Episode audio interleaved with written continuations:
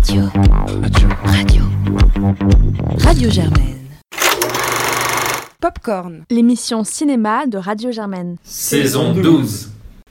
Bonjour à tous, vous écoutez Popcorn et c'est l'épisode 18 de notre saison 12. On est aujourd'hui en compagnie de Clémence. Salut. Et de Sarah. Salut. Et de Valentin. Salut. Et de Yula. Bonjour. Et de Imen. Bonjour. Et de Claire. Bonjour, la boucle est bouclée. Alors, euh, aujourd'hui, on va vous parler de Moxie de Amy euh, Power qui est, par... sorti sur Netflix, et puis ensuite de Pan Strings de Max euh, Barbakov. Et puis ensuite, on a décidé, puisque nous enregistrons le soir de la cérémonie des Césars, donc on va pas se risquer à vous faire des pronostics qui sont évidemment directement dé démentis au moment où vous écouterez cet épisode.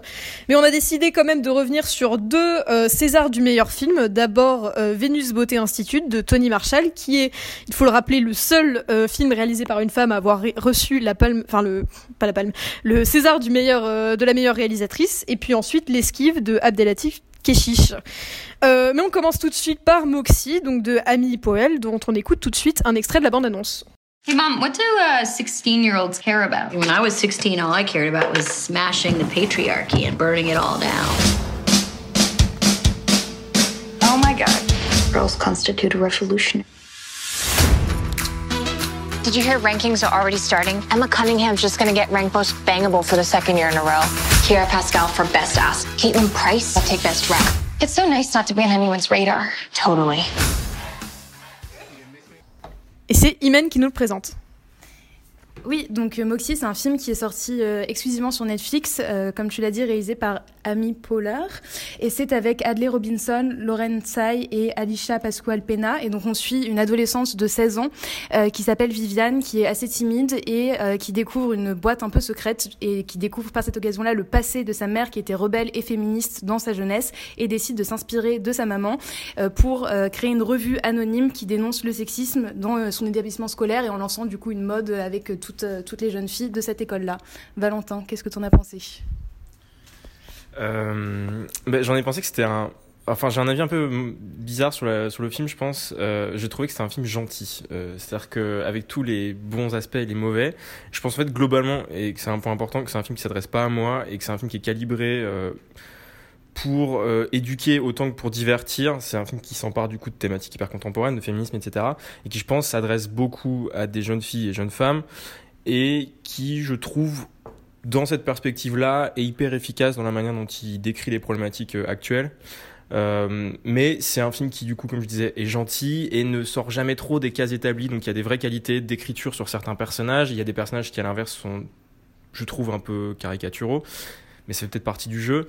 Euh, mais je voulais juste peut-être attirer le point effectivement sur deux personnages en particulier. Le premier étant la directrice du lycée, qui est un personnage assez secondaire, mais que je trouve hyper bien écrit parce que très représentatif, je pense, de, euh, des types de personnes neutres par rapport aux questions de genre et qui du coup par principe étant neutre mais étant figure d'autorité, euh, porte des blocages mais s'en rendent pas compte. Et je trouve que c'est bien montré dans le film et que c'est quelque chose d'intéressant.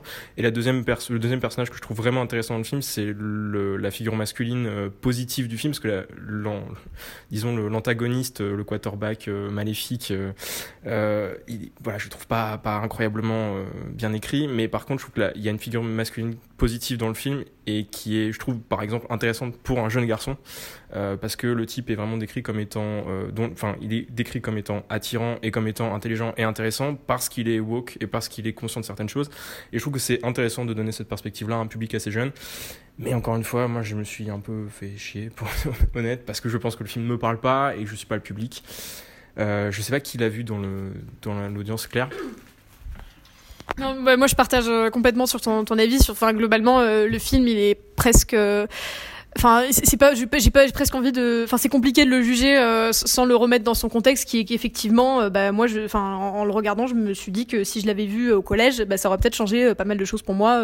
et je sais qu'il il aurait pu avoir un, un vrai impact sur sur bah, sur ma vie là-bas. donc donc du coup, pour ça, je suis très contente qu'il existe en fait. Et effectivement, je trouve que par ce personnage masculin qui est quand même très très bien écrit et qui et qui est pas, bah, mine de rien, il est pas si courant que ça, rend le, enfin rend le film élargit un peu l'audience potentielle parce qu'il donne aussi un rôle modèle à la fois pour les filles, à la fois pour les garçons. pour ça, je le trouve, enfin, je trouve assez, assez, bah, bon, nécessaire. Bon, c'est hyper galvaudé de dire ça, mais en l'occurrence, en le voyant, j'ai vraiment senti ce truc très personnel de par rapport à ma propre expérience. En fait, j'aurais adoré le voir à ce moment-là, quoi. Et, euh, en plus, il a un peu tout euh, le potentiel euh, d'un film culte et pour ça, enfin, avec une identité hyper marquée, une esthétique, voilà, une des, musiques un peu rétro, tout ça qui, fait que, bah, on sent que c'est peut-être pour ça qui est gênant, c'est qu'il est peut-être un peu trop conscient de lui-même et d'avoir ce, potentiel statut-là de bah, futur film culte post-MeToo. Mais bah, encore une fois, il le fait bien.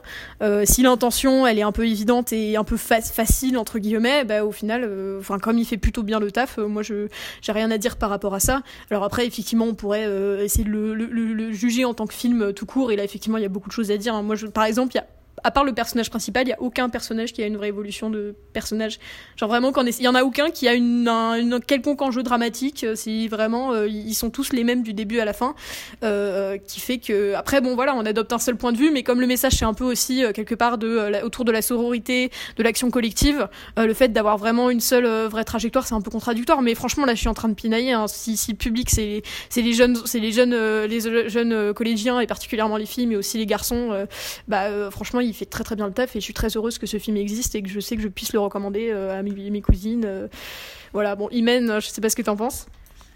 Bah, j'ai pas grand chose à rajouter, euh, mais le même sens... enfin, la même sensation. En fait, moi j'ai une sœur qui a 13 ans et je suis super contente de me dire que elle et ses copines elles vont pouvoir regarder ce film et parler de ça et se construire à partir de ce film-là. Lorsque moi à 13 ans je me suis construite sur Gossip Girl et sur Lolita malgré moi qui était entre nous, pas la folie, voilà. c'est très bien. Lolita malgré moi c'est iconique, mais ça reste ni plus ni moins hormis la fin avec euh, la couronne qu'on pète en quatre histoire de se dire euh, voilà on partage. Ça reste des meufs qui se tirent dans les pattes pendant deux heures. Du coup j'ai rien de rationnel en fait à dire sur ce film ça m'a fait vachement bien alors que j'ai 21 ans et que j'avais pas besoin de voir un film me montrant la sororité ou me montrant le mansplaining pour savoir que ça existait. Mais malgré tout, bah, j'étais super contente. En fait, je pense que ce film euh, fait du bien, même si je suis pas le public cible, euh, ça m'a quand même vraiment fait du bien et je suis contente de voir que bah, ça émerge sur ces plateformes-là qui, du coup, ont un public beaucoup plus jeune, un public aussi beaucoup plus large. Euh, ça, c'est même pas forcément une question d'âge, mais aussi une question juste d'ouverture à ces thématiques-là, à ces thématiques de genre, de féminisme. Donc, j'aurais rien à dire vraiment de plus. Je pense que c'est un film qui fait totalement son job. Je l'ai pas du tout rationalisé j'ai pas porté de, lunettes de cinéphile ou de quoi que ce soit, j'ai rien à dire sur l'esthétisme qui était tout à fait correct. Euh, voilà, je pense que c'est un film qui se ressent juste. Alice. Moi, j'aimerais vous poser une question. Euh, est-ce que vous vous trouvez pas peut-être que ce film, euh, c'est un peu le film algorithme de Netflix enfin tu vois à la perfection c'est-à-dire euh, un film qui va prendre bah voilà des thématiques un peu sociales euh, prendre un peu euh, qui est sa cible qui va regarder ça qu'est-ce qu'ils vont aimer etc qui remet tout dans un pot et qui ensuite sort quelque chose.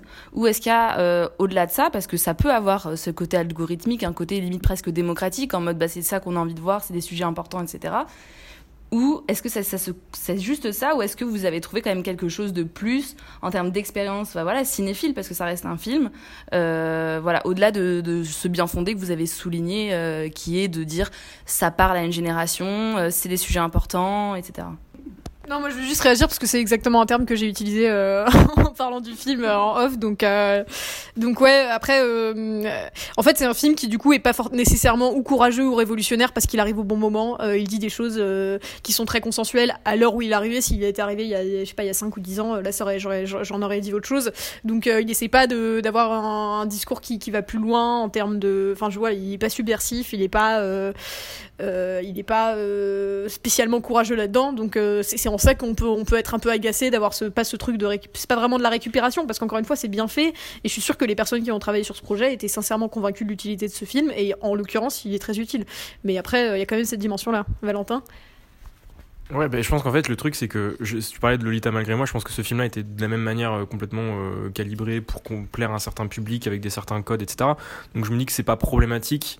Après, effectivement, en termes d'expérience cinéphile, c'est loin d'être la panacée. Mais je me dis que pris dans le contexte d'un film d'exploitation qui est qui n'a aucune euh, ambition artistique et c'est affiché dès le départ j'ai personnellement aucun souci avec ça. Après, effectivement, en dehors de l'enregistrement de cette émission et en dehors d'un contexte dans lequel il y a une énorme pénurie de films intéressants, je n'aurais jamais vu ce film. Mais euh, c'est un autre problème. Bah, c'est pareil pour moi, en fait, je pense que j'aurais, je me serais même pas tournée vers ce film si Claire l'avait pas mis euh, dans la liste. Et malgré tout, je regarde beaucoup de films dits un peu légitimes, euh, où j'aurais plein de choses à dire sur euh, voilà, la construction du film, la narration, la forme, le cadre, etc. Alors que là, je pense que c'est des films comme ça qui juste se vivent tout simplement. Et il n'y a pas de réflexion extraordinaire derrière, et je vais pas chercher plus loin en fait que ce que le film me donnait, à savoir un truc, comme tu l'as dit, bah, arriver au bon moment en soi, qui parle des thématiques qui sont importantes là actuellement, et qui le fait, oui, de manière un peu formatée, un peu cadenassée, mais ça reste quand même bien fait. Du coup, si vous avez l'occasion de le voir un jour, je sais pas si tu veux rajouter un truc. Non, ça m'intéresse. Vous avez des réponses très intéressantes. Bon ben voilà, je pense que c'est assez clair. On vous recommande euh, quand même de voir ce film surtout et de le montrer, surtout euh, si vous avez des, autour de vous des gens qui sont au collège euh, ou au début lycée même. N'hésitez pas à le montrer, ça reste quand même un, point de vue intéressant et ça change effectivement des, des teen movies dans lesquels nous avons grandi. Et donc on va maintenant parler de Palm String de Max Barbakov, sorti sur Prime, dont on écoute tout de suite un extrait de la bande-annonce. It's gonna be a beautiful wedding. You are, standing on the precipice of something so much bigger than anyone here. But always remember, you are not alone. I don't think that we met. I'm Sarah. Niles. Hi. Hi.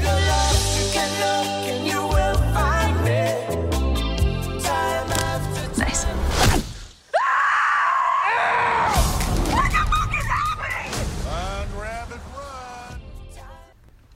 Et c'est Valentin qui nous le présente. Ouais, alors euh, comme tu l'as dit, Palm Springs, c'est un film de, de Max Barbakov euh, avec Andy Samberg et euh, Christine Milioti dans les, dans les rôles euh, importants. Il y a aussi J.K. Simons dans un second rôle euh, aussi assez important parce que c'est un peu un running gag pendant tout le film. Ça raconte l'histoire assez basiquement d'une boucle temporelle. en fait, pendant un mariage qui se déroule donc à Palm Springs, en Californie. Niles, qui est donc le personnage central joué par Andy Samberg, est coincé dans une, boucle temporelle qui lui fait revivre le même jour en boucle. Et un jour, par accident, il emmène, euh, en fait, il fait rentrer Sarah, la, la, sœur de la mariée, dans cette boucle, et donc ils se retrouvent coincés tous les deux, bah, indéfiniment, paraît-il. En tout cas, ça semble être le cas. Yula, tu, tu en as pensé quoi? Alors, euh, euh, donc moi ça m'a vraiment fait pardon euh, moi ça m'a vraiment fait penser à la, à la boucle temporelle qu'on a avec le Covid donc euh, j'ai trouvé ça assez intéressant que nous-mêmes nous sommes enfermés donc et pourtant ça a été filmé avant la période Covid donc je trouve que c'est un film qui, tombe à pic.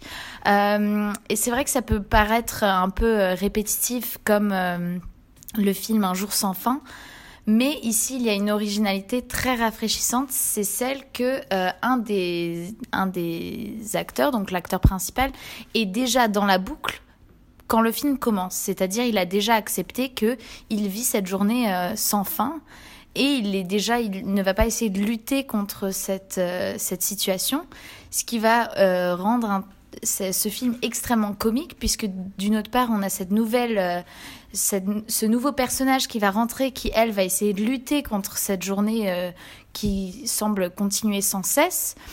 Et ensuite, ils vont tous les deux, euh, euh, peut-être d'une certaine manière, accepter ou pas. Ils vont faire exactement ce que moi j'aurais fait si j'avais une journée sans fin, c'est de tester tous les scénarios possibles, mais d'une manière comique et drôle. Euh, c'est-à-dire que ce n'est pas euh, pas un film dramatique où euh, il semble être extrêmement angoissé par cette situation, mais plutôt ils vont jouer avec les autres personnages, ces autres personnages qui vont être secondaires, et donc ça va permettre à une vraie complicité entre ces deux personnages. Et contrairement à toutes les comédies romantiques, j'ai trouvé qu'ici c'était pas du tout par rapport euh, c'était pas du tout prévisible ou en tout cas bon c'était un petit peu prévisible certes mais euh, quand, même. Euh, quand, même. un petit peu je veux dire il y a quand même les deux personnages ne s'aiment pas trop au début ou quoi enfin voilà il y a des embrouilles mais ça restait rafraîchissant dans le sens où il y avait quand même des conversations par moment qui étaient très intéressantes par exemple, celle qui euh, est enfermée dans la boucle pour une deuxième fois va se dire bah, si, je suis enfermée dans cette boucle, ça veut dire que c'est comme dans les films, c'est que j'ai fait quelque chose de mal et que je dois me, euh, je dois me repentir.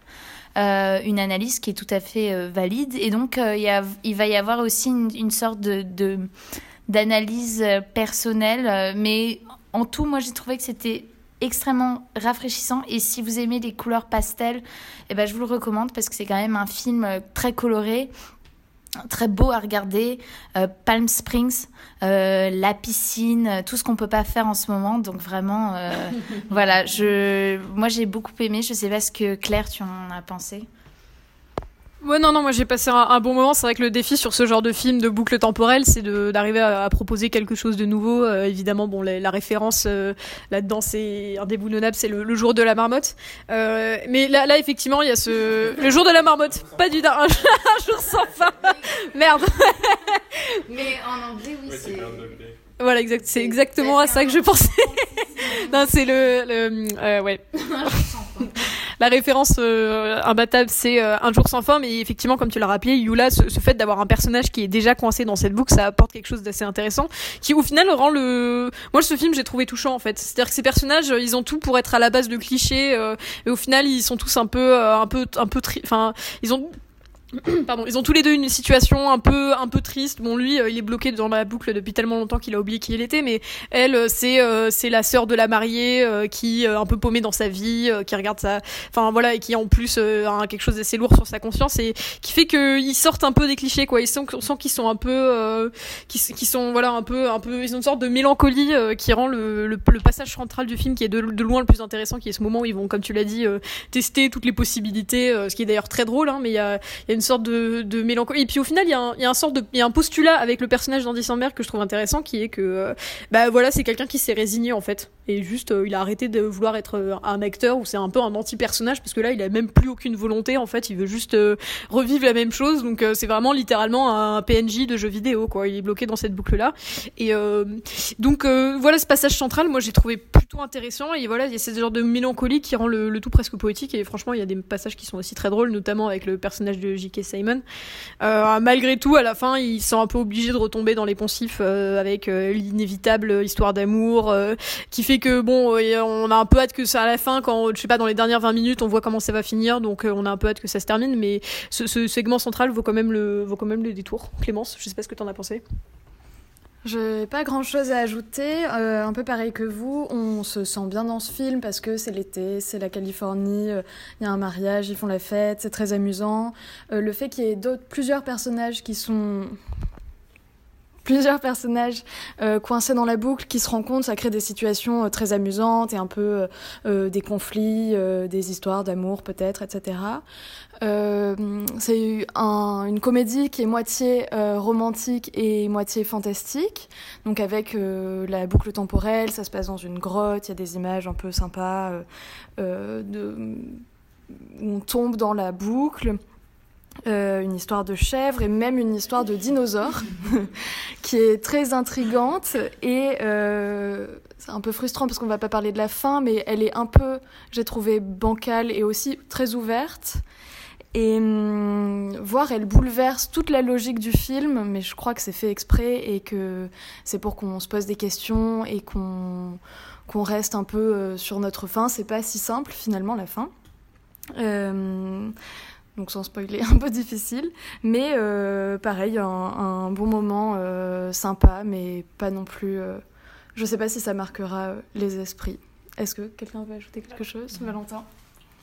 Ouais, bah moi c'est un vrai coup de cœur en fait, Palm Springs. Euh, je m'attendais pas à être au- autant enthousiaste par rapport au film. En fait, j'ai trouvé que c'était hyper intéressant dans la manière dont ça a revisité un peu en manière sale gosse, euh, un truc qui paraît justement hyper galvaudé euh, de la boucle temporelle. Et, et tu parlais, Yula, de la question genre de la, de la rédemption. Je trouve que c'est un peu central dans le film parce que il y a effectivement traditionnellement le truc de le personnage est coincé pour une bonne raison et il va, il va y avoir une progression morale qui va faire qu'il va en sortir et qu'il va permettre d'accéder à un niveau de conscience supérieur, etc. Et là, pas du tout en fait, parce que foncièrement, euh, toi tu dis que c'est un, qui- que lui il est résigné, qu'elle elle est paumée dans sa vie. Moi je trouve que c'est vraiment foncièrement deux connards. Enfin, euh, de- lui, lui, c'est- attachant. ouais, attachant, mais mais foncièrement, lui c'est un gamin, c'est c'est un gamin et c'est vraiment, enfin, c'est un sale gosse. Il est très content d'être là en fait. S'il peut passer le reste, euh, je sais pas si d'ailleurs à un moment il meurt, du coup je sais pas, j'ai pas exploré la, la question physique, mais du coup euh, il est coincé là, il est très content, il boit des bières, il mange des burritos, tout se passe bien et il teste plein de trucs. Et elle en fait, elle vraiment en fait elle est elle est elle est frustrée dans sa vie et on apprendra dans le film que bon elle est il se passe des choses qui sont pas hyper claires quoi.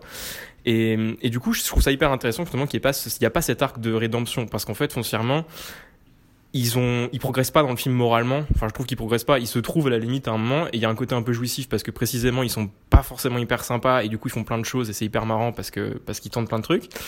Mais il n'y a pas cet arc de rédemption. Et je trouve que c'est pas un film moral et je trouve ça, je trouve ça hyper intéressant. Et la manière dont le film, justement, à la fin, retombe sur ses pattes et reconstruit le grand, le grand discours américain de euh, si on décide de prendre les décisions ensemble et de, euh, et de s'accorder, tout va bien se passer, on trouvera une solution. Je trouve que c'est la manière dont il se raccroche à ça, tout en ayant conscience que ce discours-là, il est galvaudé et qu'il ne marche plus et que foncièrement on est dans un monde postmoderne. Bah, je trouve que c'est hyper intéressant et ça m'a un peu, en vrai, je trouve, ça assez fascinant la manière dont le film a été écrit, euh, ouais, à la fois de manière hyper désobéissante par rapport au code et en même temps hyper euh, lié à, au grand discours américain, encore une fois, de, la rédemption et, et, du, et du sauvetage de soi. Je trouve ça vraiment hyper intéressant, ce qui fait que j'ai vu le film deux fois et que les deux fois c'était vraiment un très très bon moment. Et que la deuxième fois j'ai un peu plus exploré le truc et c'est, c'est ouais, je trouve que c'est bien construit et fichement bien fichu. Et il y a des très bons moments d'humour euh, et le personnage de J.K. Simon c'est absolument génial. Donc rien que pour ça, il faut le, il faut le voir. Bah, vous l'aurez compris, on est plutôt euh, plutôt enthousiaste euh, à, propos de Palm Spring. Donc voilà, si vous avez envie de décompresser un peu et de passer euh, une heure et demie sous le soleil californien, n'hésitez pas à regarder Palm Spring donc de Max Barbakov. Euh, et donc on va à présent passer à la rubrique euh, rétrospective euh, de cette émission. On a décidé de vous parler de César, enfin deux films ayant reçu le César du meilleur film puisque c'est thématique. On va commencer d'abord par Vénus Beauté Institute de Tony Marshall. Alors bah, je le rappelle, voilà c'est le seul film qui a seul film à avoir reçu le meilleur, le César de la meilleure réalisatrice donc pour une femme. Et, et ça fait c'est un seulement aussi un des seuls quatre films à avoir reçu le César du, du meilleur film aux côtés de Colin Serrault, Agnès Jaoui et Pascal Ferrand. Euh, voilà, en 46 cérémonies, euh, ça laisse songeur. On va voir si, euh, si, si, si, les récompenses de ce soir font un peu progresser la situation. en tout cas, donc on va commencer par écouter la bande-annonce de Vénus Beauté Institut. Vénus Beauté, bonjour. C'est pour un soin? Une légère sensation de picotement peut intervenir. Tu me jettes, je te colle N'importe où Si la gêne persiste, vous épongez. Moi je va Allez hop, à moi et vous appliquez rapidement la crème anti-rougeur Sérénité en couche épaisse. Ça va, t'es toute pâle? C'est le fond de teint. Tu parles, t'es encore tombée sur un as, oui Bon, alors pourquoi cet aquapeeling à base d'enzymes en décembre, janvier, février? Et c'est Sarah qui nous le présente. Euh, donc, euh, comme tu l'as dit, Claire, Venus Beauté Institute a été réalisé par Tony Marshall. Donc, il est sorti en 1999.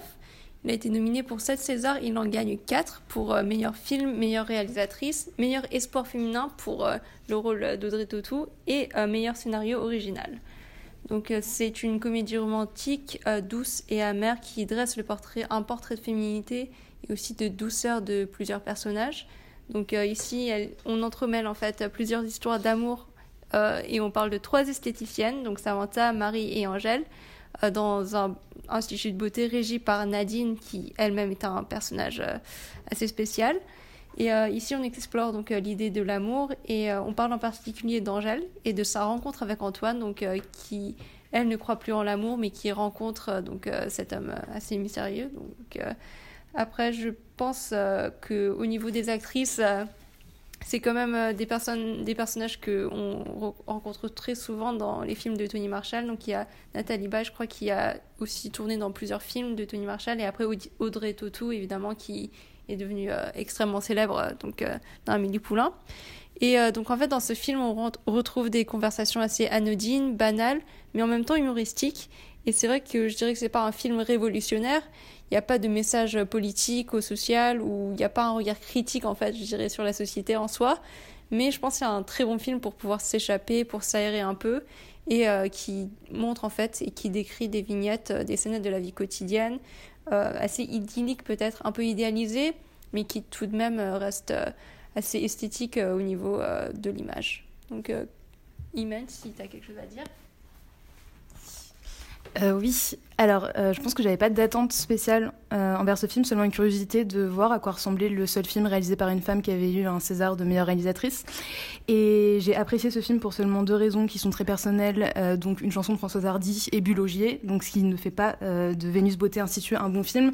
Pour moi, ce film est profondément problématique à partir du moment où, comme ton résumé l'a dit, on suit une romance. Sauf qu'en fait, cette romance part d'harcèlement de et du coup, j'ai beaucoup de mal en fait à apprécier un film et à euh, être euh, voilà à rentrer dans l'histoire quand euh, ça débute sur un homme qui n'a pas été capable d'entendre un nom quatre fois. Et, et le message en fait porté par ce film c'est bah messieurs continuez à forcer parce que peut-être que la quatrième sera la bonne et là peut-être qu'elle acceptera enfin. Et mesdames peut-être soyez un peu moins dur parce que vous pouvez passer à côté d'une belle histoire surtout que vous avez 40 ans et qu'en plus c'est un homme de 20 ans 30 ans qui vous apprécie donc au moins soyez contente. Donc voilà en ça ça m'a saoulé honnêtement j'avais vraiment ce truc de voilà. en fait quand j'ai fini le film je me suis dit c'est pas mauvais mais c'est pas bien et euh, au bout de voilà ça fait trois jours que j'ai pu y réfléchir et je me dis en fait c'est une catastrophe. Euh, surtout que c'est un film qui prend euh, racine dans un institut de beauté avec que des femmes. Alors je demande pas à toutes les réalisatrices de mettre de la sororité dans ces films ça se fait en 2000 donc il y a un contexte en 99 c'est- il y a un contexte. Mais malgré tout créer plein d'intrigues secondaires qui ne tournent qu'autour d'hommes chaque femme en fait a une histoire mais qui ne tourne qu'autour d'hommes et il y a rien entre elles. Ça ne parle pas un seul instant de qu'est-ce que c'est que la condition de la femme, d'elle en tant que juste personne seule qui n'existe pas sous un, enfin qui n'existe pas sous le prisme justement de ces hommes qu'elle cherche à convoiter. Et du coup ça m'a ouais ça m'a complètement blasé parce que je me dis mais en fait c'est bien de lui donner un César mais après qu'est-ce que enfin qu'est-ce que ça a, je me questionne honnêtement sur qu'est-ce que ce film a pu apporter de plus dans le panorama cinématographique de l'époque euh, puisque pour moi ce n'est pas une révolution. Il a vraiment rien euh, de spécialement intéressant. Euh, la seule chose qui m'a un tout petit peu intéressée c'est le fait qu'en fait le personnage de Nathalie Baye est protagoniste principal. C'est elle qu'on suit on est sous son prisme et en fait elle ne s'intéresse pas aux autres. Elle en a rien à faire. Elle n'est que centrée sur sa petite personne. Et du coup il y a plein d'informations qu'on n'a pas et qu'on a qu'au bout par exemple d'une heure et demie de film parce que euh, les autres lui disent mais tu pourrais t'intéresser à moi et me demander ce que je fais quand même. Et ça c'est la seule euh, voilà particularité scénaristique en tout cas que j'ai trouvé intéressante. Mais malgré tout pour moi ce film n'est pas un bon film euh, du tout. Et je l'ai trouvé profondément frustrant. Et toi Claire? Euh, allez. Et moi, tu vas trouver. non, mais bon, moi, je pense que je vais être un peu moins dur, mais effectivement, enfin, je pense qu'on peut dire que c'est un film qui a quand même assez mal vieilli euh, sur son propos, sur son esthétique aussi. hein. Je pense qu'il y a la règle un peu universelle de euh, tout ce qui a été euh, tout l'esthétisme des années 90 et des années 2000. Bah, c'est un naufrage, euh, est un puissant fond dont on espère qu'on ne, qu'on reverra jamais. Donc, euh, il y a des néons, il y a des, euh, il y a des, euh, voilà, bon, c'est moche quoi. Euh, en plus, le grain de l'image est vraiment, enfin, bref, c'est, c'est, c'est assez, ouais, c'est assez moche, euh, c'est assez mal vieilli. Euh, malgré tout, en fait, euh, effectivement, c'est c'est un film qui nous plonge dans un univers qui est exclusivement féminin, ou en tout cas, euh, les, les, comment dire, les, les personnes qui appartiennent à cet univers qui est l'Institut de beauté sont, enfin, les clientes et les, et les, euh, et les employés euh, sont, et les esthéticiennes, oui, pardon, sont, enfin, sont vraiment les personnes qui appartiennent à ces univers, et les hommes ne vont faire que des intrusions qui sont souvent quand même assez gênantes, mais, enfin, de manière consciente, enfin les, les, les, les, esthéticiennes en ont conscience ou pas, mais euh, mais malgré tout, son sujet, c'est pas du tout ça. hein, c'est pas du tout cet univers féminin. Pour moi, c'est un, un film qui montre des personnages qui sont dans une solitude profonde et euh, il essaye en gros, enfin de, moi ce que j'ai vu, c'est qu'il y avait vraiment un sort de, de, de grand écart entre l'extrême euh, proximité euh, des corps qu'il y a donc déjà parce que c'est un institut de beauté, donc euh, voilà, elle s'occupe bah, voilà des corps de leurs clientes et puis également parce que bah, tous ces personnages vont avoir des relations avec les différents hommes qui croisent, mais c'est de manière complètement dé- dépassionnée et donc qui voilà qui fait un qui fait vraiment un, un gouffre entre cette proximité là des corps et puis en plus cette, solitude absolue dans laquelle sont tous les personnages euh, qui fait qu'en fait c'est un film qui est assez euh, pre- presque grave en fait puisque tous ces personnages vraiment euh, à aucun moment sans qu'ils ne se retrouvent euh, qu'ils s'entendent bien entre eux euh, même euh, voilà l'homme qui tombe amoureux euh, de manière extrêmement lourde de la de la- de l'actrice principale dont j'ai oublié le nom euh, Nathalie Baye euh, même même lui lui dit moi j'ai pas envie euh, je comprends pas pourquoi je suis attirée par toi il y a vraiment un truc de euh, ce qui est physique et ce qui est euh, ce qui est euh, genre euh, enfin voilà ce qui, que, ce qui est rationnel et, euh, et pour moi c'est ça que c'est ça de ça dont parle le film c'est une espèce de, de solitude euh, profonde euh, qui, qui du coup en, en fait qu'au final euh, moi j'ai trouvé enfin l'intention de base pour le coup je la trouve plutôt intéressante. En fait c'est le premier film que je voyais enfin qui prenait pour vraiment centre une institut de beauté. Je sais pas si vous avez des exemples mais moi j'en ai cherché j'en ai pas trouvé. Et et pour le coup j'ai trouvé qu'il traitait ce sujet avec plutôt d'une certaine bienveillance, la manière dont, enfin, il n'y a pas vraiment un, espèce de discours hyper caricatural sur cette société superficielle qui va se réfugier dans la mode, la beauté, l'amour de soi. non, au final, c'est traité avec, ouais, c'est c'est juste que c'est dépassionné en fait et qu'il y a quelque chose de désespéré là-dedans, mais c'est pas critiqué de manière complètement caricaturale. Donc, je, je donnerais ça à lui sauver pour le film. malgré tout, Imen, je suis d'accord avec toi, c'est un film qui, dans son fond et sa forme, ont extrêmement vieilli, quoi. Euh, je sais pas si euh, tu veux revenir dessus, euh, Sarah. ouais, du coup, en fait, pour revenir sur ce que disait Imen, enfin, moi, je suis totalement d'accord, du coup, que c'est vraiment ça a mal vieilli, comme l'a dit Claire. Mais après, je pense c'est vrai que c'est dans un certain contexte, dans une bulle, et enfin, c'est vrai qu'au niveau de l'esthétique, euh, moi, je trouve ça un petit peu nostalgique. Enfin, c'est pas que j'aime beaucoup. Enfin, c'est juste au niveau rétro, euh, ça m'a un petit peu plu quand même de voir euh, ce côté un peu moche en fait que j'ai un peu apprécié quand même. mais c'est vrai que par exemple quand on avait vu la lettre ouverte de Catherine Deneuve, quand elle avait parlé du harcèlement, etc. Enfin, ça m'avait un peu fait penser à ça au niveau que c'est vrai qu'il y a un certain décalage. Il y a un peu peut-être une comment dire un écart de génération entre des actrices et euh, des réalisatrices euh, donc euh, de ce temps. Et aujourd'hui, c'est vrai que c'est assez problématique et c'est vrai que je suis totalement d'accord. C'est vraiment ça, ça mal vieilli aujourd'hui. Mais c'est vrai que quand on regarde un peu le contexte et que au niveau intérêt politique, intérêt politique, c'est pas super intéressant. Donc vous l'aurez compris, on vous conseille plutôt de vous intéresser ben, à d'autres films plutôt qu'à celui-là. Peut-être le, il faut peut-être mieux de le laisser dans les années 90. Euh, euh, et donc on va passer euh, cette fois à un film qui est sorti en 2004, L'esquive de Abdelati Keshi, dont on écoute tout de suite un extrait de la bande-annonce. Vas-y. Je voudrais bien pouvoir baiser ces petits mots-là et l'écrire sur ma bouche avec la tienne. Sur votre bouche avec la mienne Ouais, bah c'est pareil. Quoi, c'est pareil, c'est pas pareil L'auteur il marque sur votre bouche avec ma main et on n'est pas là pour changer le texte, mon frère. Mais qu'est-ce que t'as? Tu me Quoi?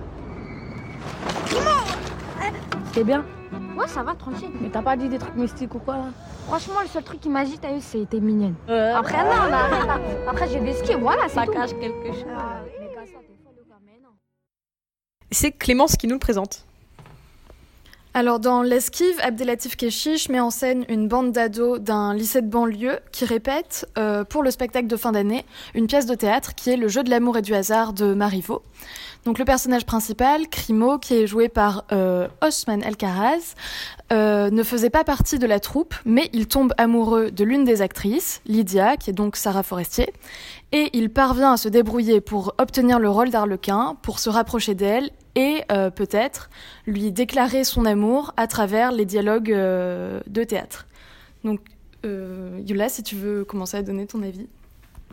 Oui, je vais commencer par donner mon avis.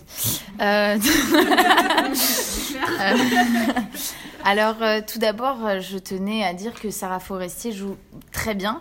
je crois que ça a été son premier film d'ailleurs.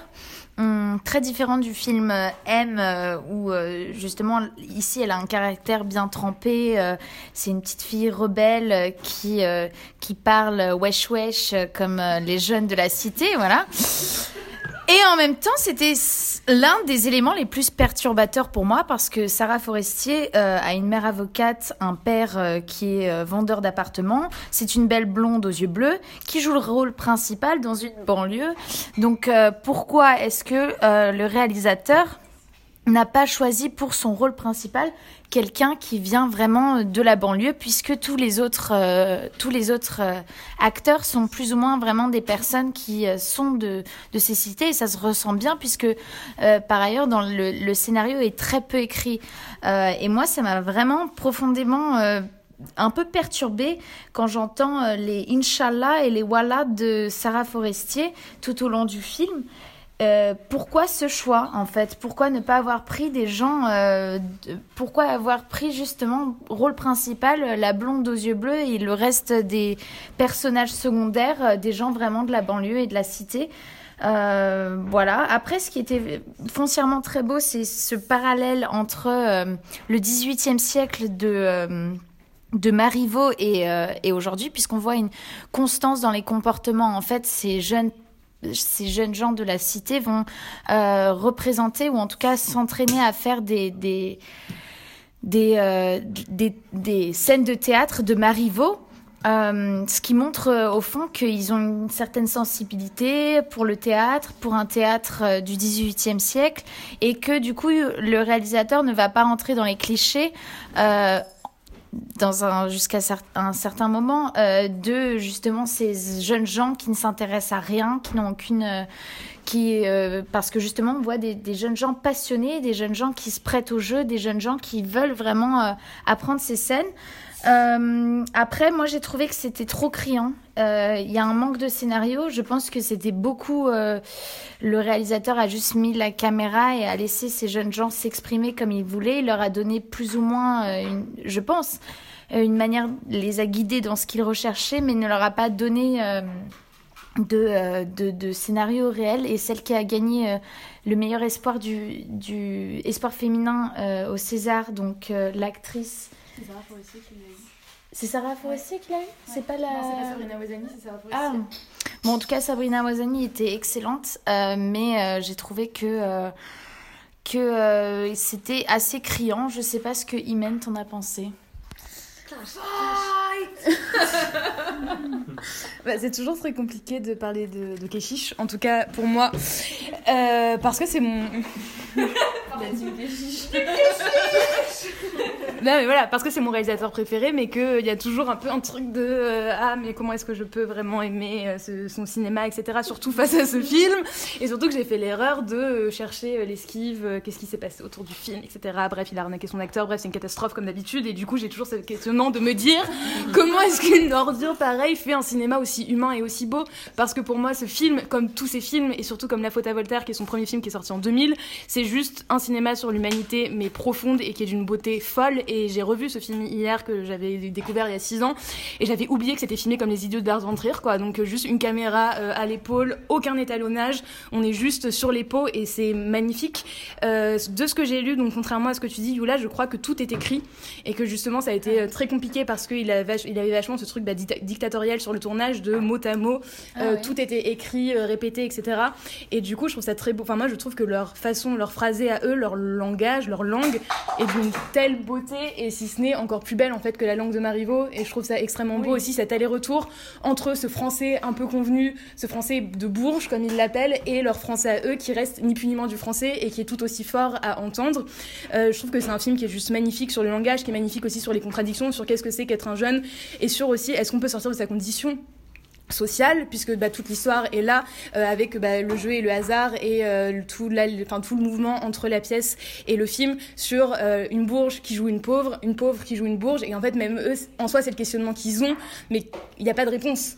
On n'exploite pas ça. Là on les voit sur un moment de leur vie on ne sait pas quel va être leur futur sauf que bah, on voit juste que déjà là tout de suite maintenant comment on les prend. Ils portent sur leur corps ils portent dans leur façon de s'exprimer bah, tout ce que la société fait d'eux et je trouve ça juste sublime. Je pense que c'est un très grand film. C'est un film d'une humanité qui est juste folle, enfin comme tous les films de Keshish, honnêtement, euh, regardez Keshish euh, comme, enfin après chacun son avis. Et ce que je trouve très fort aussi dans ce film, c'est qu'il n'y a pas de regard de réalisateur. Contraire, enfin comment dire, à partir de la Vénus noire, on est vraiment sur le regard de Keshish plongé sur ses actrices surtout et sur ses acteurs, alors que là on oublie complètement qu'il y a une caméra. En fait, il y a quelque chose, bah, c'est très documentaire. Euh, ça a eu le prix du meilleur film, euh, du meilleur scénario et du meilleur espoir comme tu l'as dit, et on se croirait face à un docu parce que euh, bah, on est tellement juste bah, sur eux vraiment très fort. Clémence ouais. Moi, j'ai adoré aussi, mais pareil, on se pose les mêmes questionnements quand on regarde un film de Keshish. Pour revenir sur la dimension sociale, c'est la représentation de la vie de jeunes qui grandissent dans une cité, toute la violence sociale qu'ils subissent. Donc, Crimo, le personnage principal, on apprend que son père est en prison, que lui, son rêve, c'est de faire le tour du monde en voilier, c'est très touchant. Et euh, le parallèle avec le théâtre et le théâtre de Marivaux, qui se passe donc dans, enfin, c'est les répétitions de la pièce avec euh, ce que je crois être la prof de français euh, et la prof de lettres explique à ces jeunes euh, justement le propos de Marivaux, qui est le propos de Keshish, qu'on n'arrive pas à sortir de sa condition sociale, que quand on se fait passer pour euh, le maître, on tombe quand même amoureux de la bourge en face de soi, que quand on se fait passer pour le valet, on tombe amoureux de... comment on dit La... Valette, la, je sais pas, mais le féminin.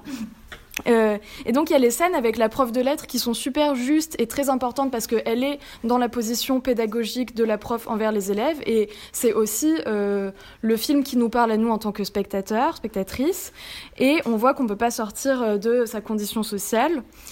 Et peut-être pour me faire un peu l'avocat du diable, euh, Sarah Forestier, c'est vrai que ben elle non plus, malgré euh, les heures euh, de travail, et je trouve quand même une certaine forme de justesse dans le langage, alors le langage d'un jeune de cité, alors qu'elle, elle vient d'un milieu bourgeois. Pourtant, on n'y croit pas totalement parce qu'elle est blonde aux yeux bleus et elle-même, en tant que personne, actrice, vient d'un Enfin, il y a un vrai, une différence de couleur de peau, tout simplement. Mais la, classe sociale défavorisée, elle est aussi représentée avec une justesse folle et une importance très euh, grande dans la scène euh, finale qui est une scène de violence policière. Euh, sans trop raconter.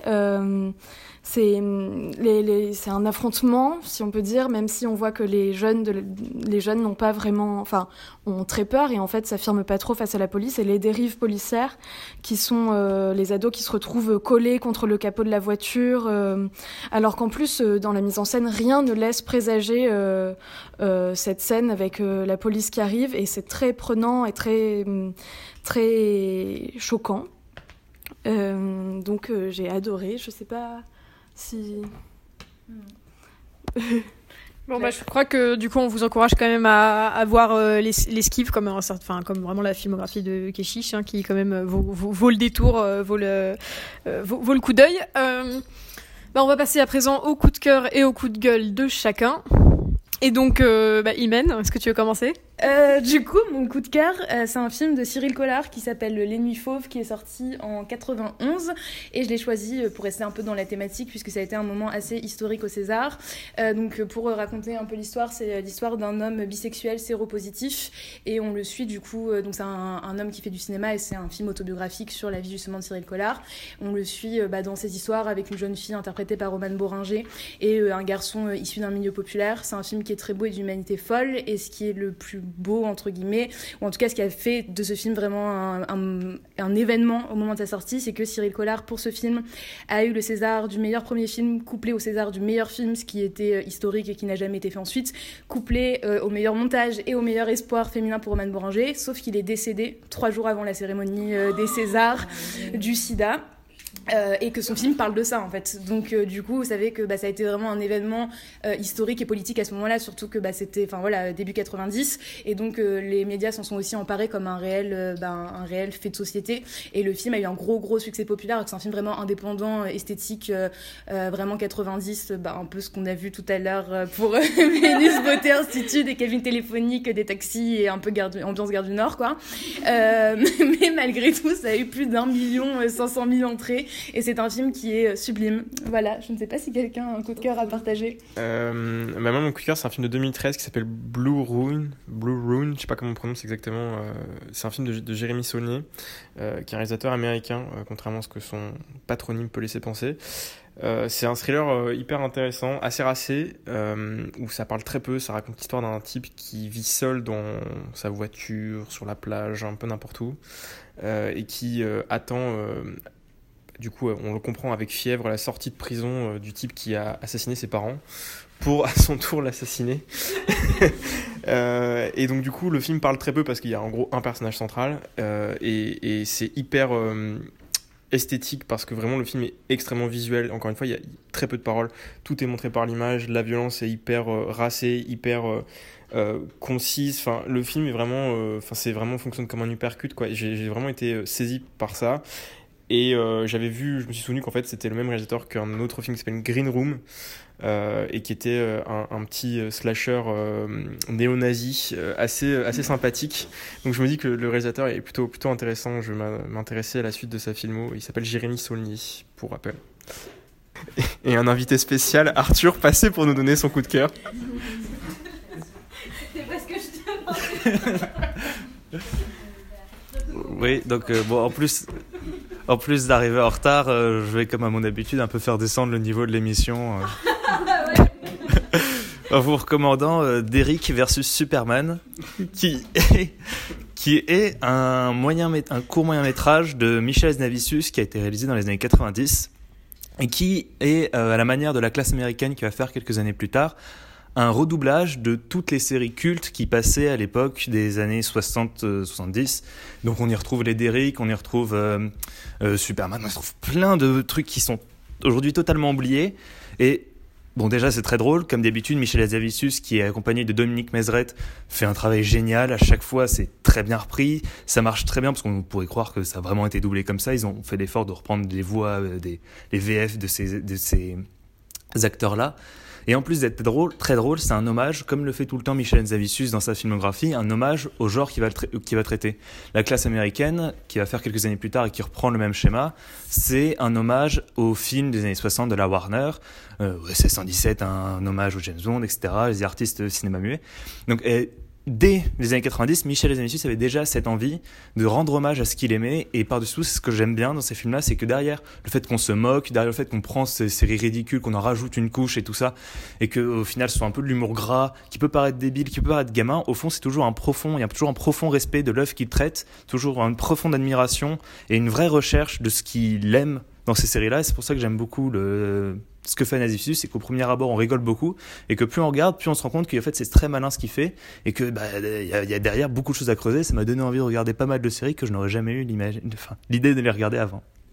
Donc, euh, qui veut Je laisse la parole à Sarah? Euh, donc, euh, moi, je voulais plutôt parler de Minari. Donc, je ne sais pas si vous en avez entendu parler, mais c'est un film réalisé par Lee Isaac Chung qui a été récompensé donc par le Golden Globes pour le meilleur film en langue étrangère.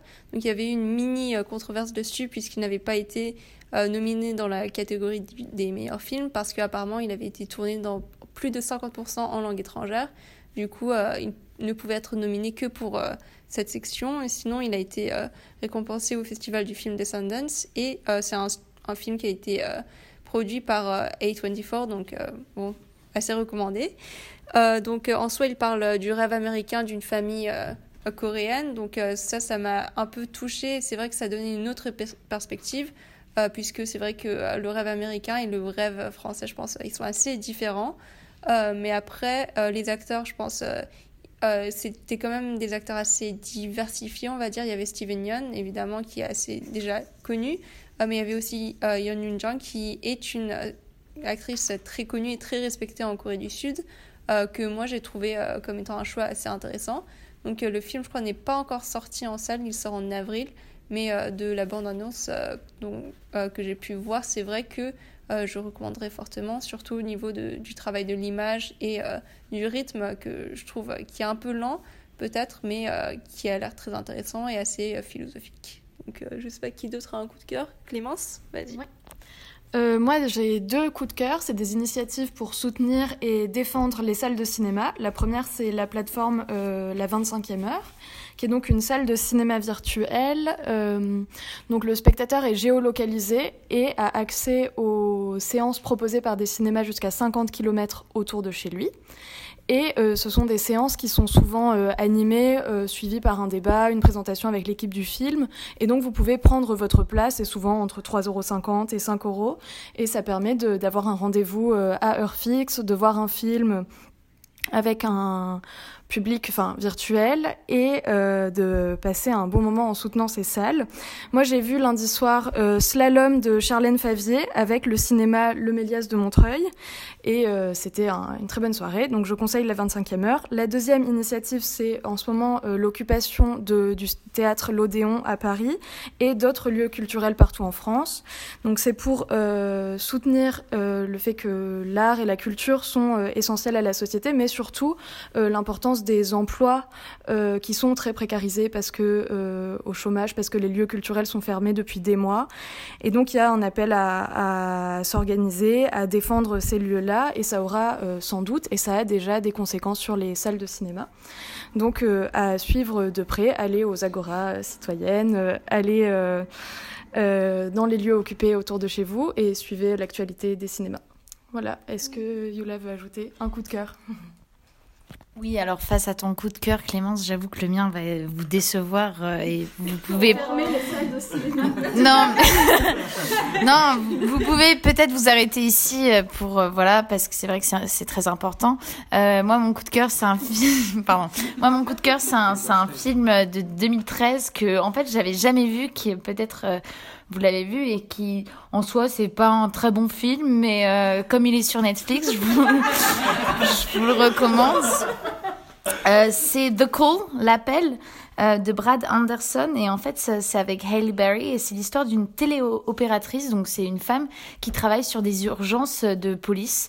Donc quand on, a, fait un appel à la police eh bien euh, elle, elle, elle a le rôle de, de, récupérer cet appel. Et un jour elle a un appel euh, d'une jeune fille qui vient de se faire enlever. De, ou en tout cas qui vient il y a un prédateur qui est rentré dans sa dans, chez elle et malheureusement, en fait, elle va pas réussir à sauver cette fille, ce qui va la marquer euh, profondément.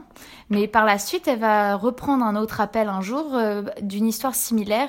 Et donc, en fait, toute l'histoire, c'est comment cette téléopératrice va essayer de sauver la vie de cette jeune fille qui vient de se faire enlever, euh, tout en euh, voilà, tout en essayant de ne pas euh, recommettre l'erreur qu'elle a pu commettre la première fois. Donc euh, voilà, je Netflix, The Call. voilà. Bien, merci. On espère qu'avec tout ça, on vous a donné envie d'aller regarder quelques deux trois trucs en attendant déjà les résultats des César, quoi que vous les avez déjà eu normalement. Et puis, beaucoup plus important, euh, les résultats, enfin les, les réouvertures des salles. Et puis sur ce, on vous dit à la semaine prochaine. Au revoir. Au revoir.